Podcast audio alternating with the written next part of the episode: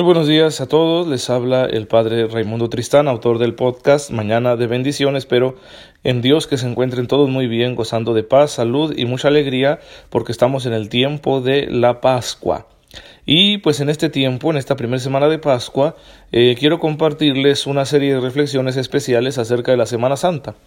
Ya la pasamos y creo que la mayoría tuvieron la oportunidad de asistir a las celebraciones, escuchar la palabra de Dios, las homilías y por lo tanto, bueno, pues ya celebramos este gran misterio de fe que vamos a prolongarlo espiritualmente en todo el tiempo de Pascua, que son 50 días. Eh, pero unas sencillas reflexiones que quiero compartirles de la Semana Santa, aunque ya haya pasado, de manera que sigamos nosotros reflexionando acerca de lo que celebramos y de todo lo que vivimos y enriquecido un poquito con mi propia experiencia, que en esta Semana Santa fue muy especial, porque tuve una oportunidad que hace tiempo no tenía de asistir a una misión en una comunidad rural durante la Semana Santa. Vamos a empezar hablando del Domingo de Ramos. El Domingo de Ramos es un día muy especial, muy bonito que inicia la Semana Santa con este día, marca el inicio de la Semana Santa o Semana Mayor.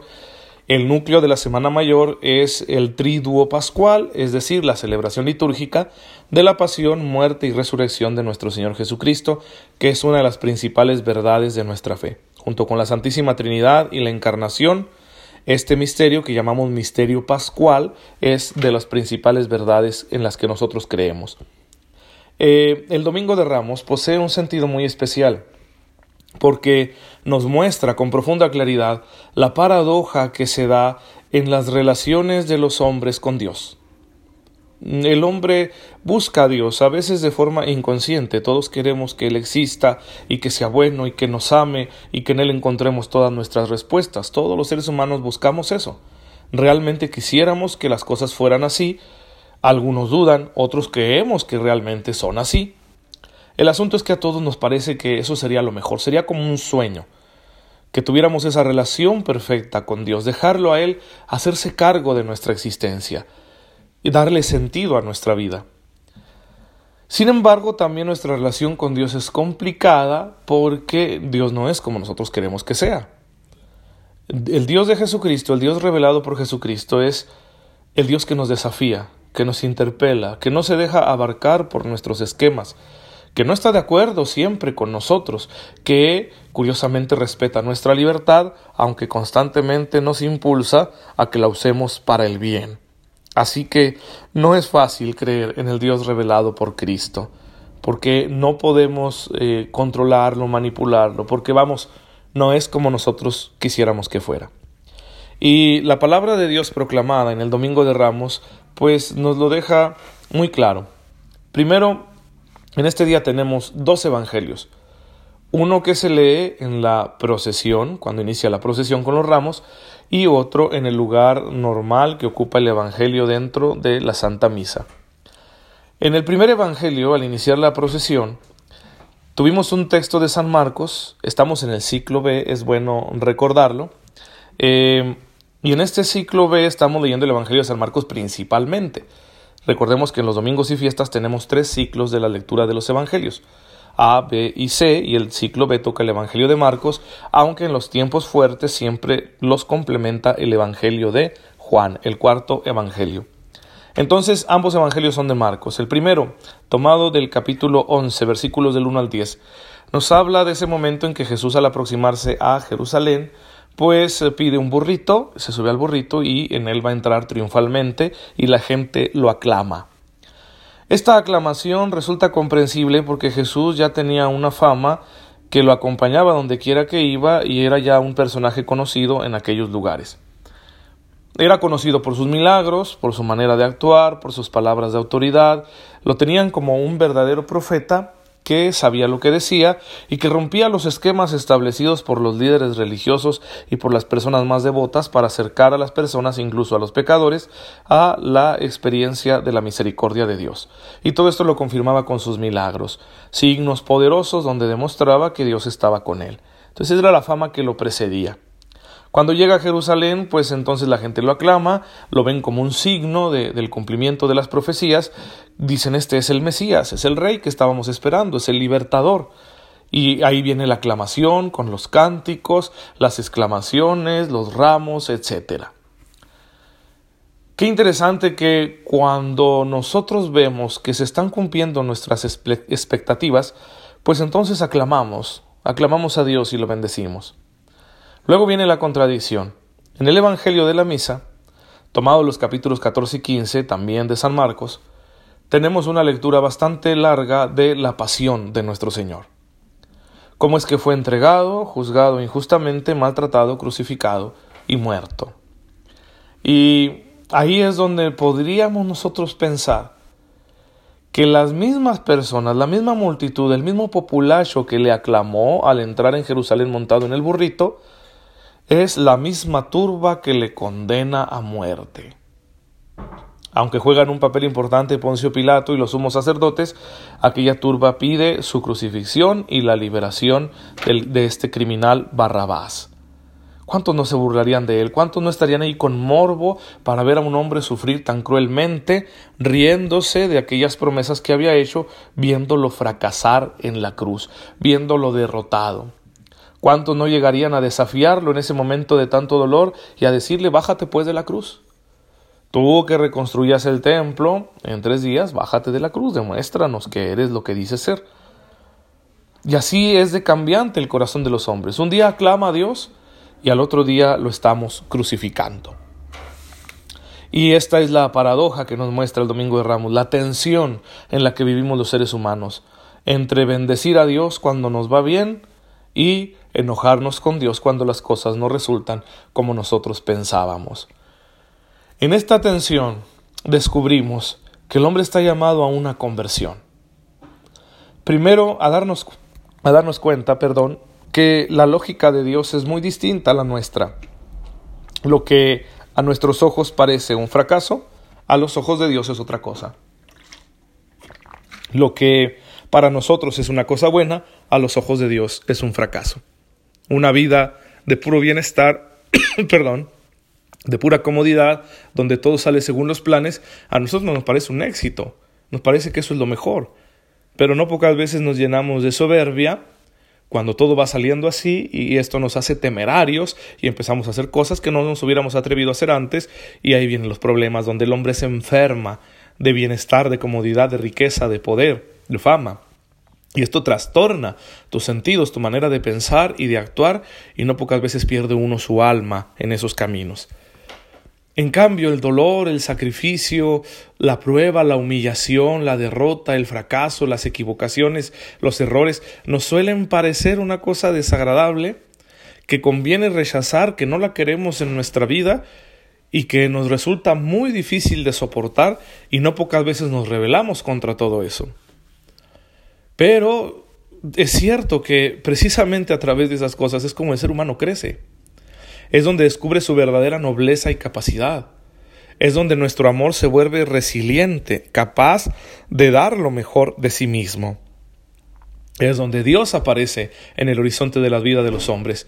Cuando el hombre se da cuenta de su debilidad, entonces puede confiar más fácilmente en Dios y decir, Señor, yo no soy nada, tú lo eres todo.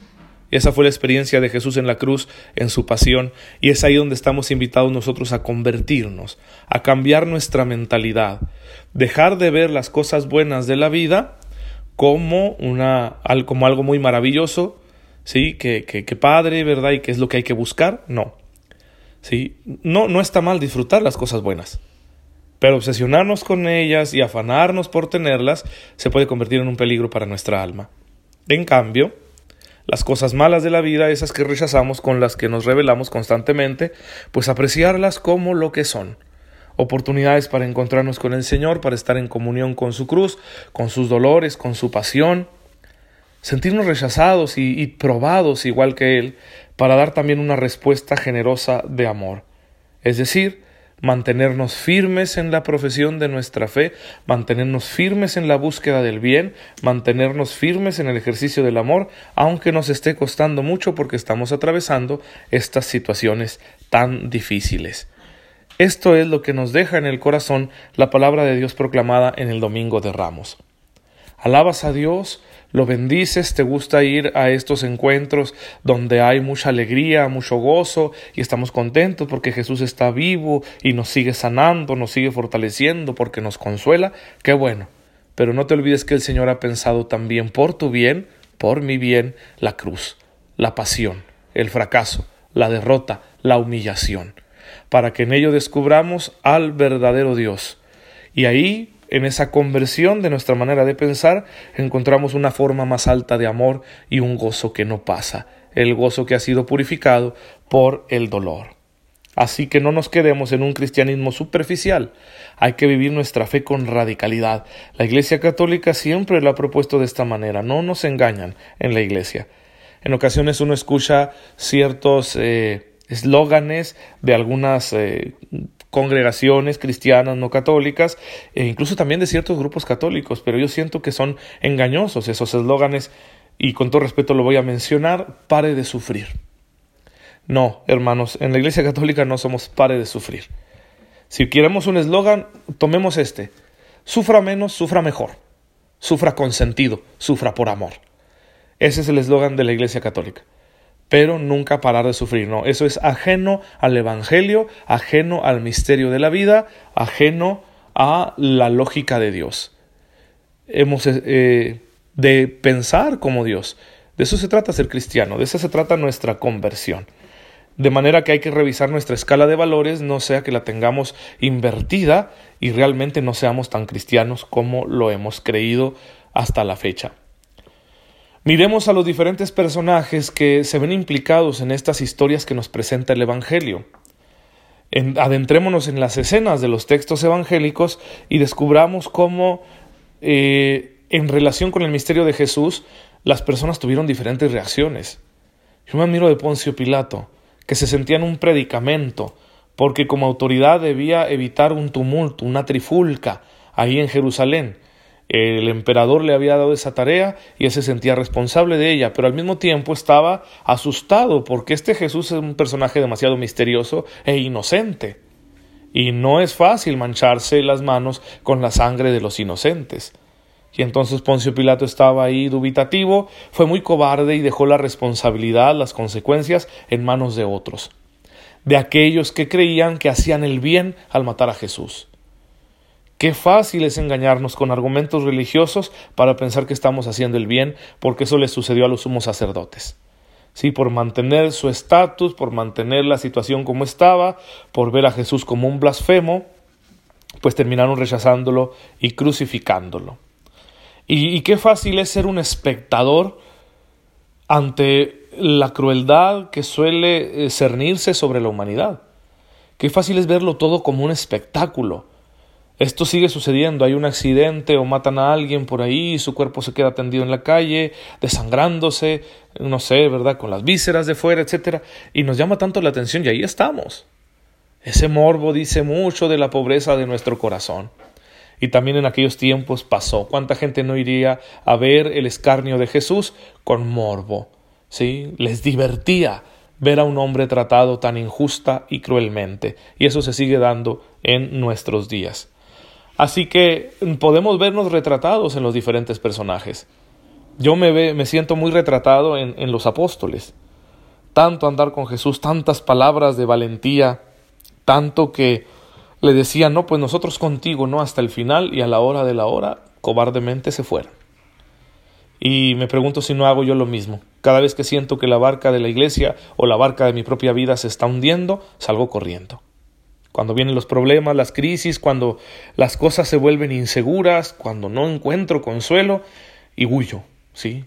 Huyo, me siento fracasado, derrotado, engañado, decepcionado y dejo de lado aquello con lo que me había comprometido delante del Señor. Al sentirme retratado en estos personajes, pues yo me invito a mí mismo a cambiar. Es decir, Señor, no, pues yo, yo me fío de ti aunque sienta que todo esté perdido, aunque no entienda lo que está sucediendo, aunque me cueste y me haga sufrir, yo me fío de ti. Es ahí donde demuestra uno su fe y su amor. Bien hermanos, pues espero que esta reflexión les ayude a no olvidar lo que aprendimos el Domingo de Ramos, para que esta Semana Santa no sea otra Semana Santa, sino la Semana Santa que vivimos, que nos purificó y nos acercó más al Señor. Vamos a darle gracias en esta mañana y de paso yo les pido mucho que oren por mí para que el Señor me siga sosteniendo en mi ministerio. Padre Todopoderoso, te bendecimos por el misterio de la muerte y resurrección gloriosa de tu Hijo Jesucristo nuestro Salvador. Concédenos no ser indiferentes ante este misterio, sino aprovecharlo según tu voluntad, para que con la gracia de la redención que surge de la cruz, nos concedas vivir una vida nueva, donde aprendamos también nosotros a sufrir por amor. Te pedimos esto por tu amado Hijo Jesucristo nuestro Señor. Amén. El Señor esté con ustedes. La bendición de Dios Todopoderoso, Padre, Hijo y Espíritu Santo, descienda sobre ustedes y los acompañe siempre. Nos vemos mañana si Dios lo permite. Vamos a reflexionar sobre los siguientes días de la Semana Santa.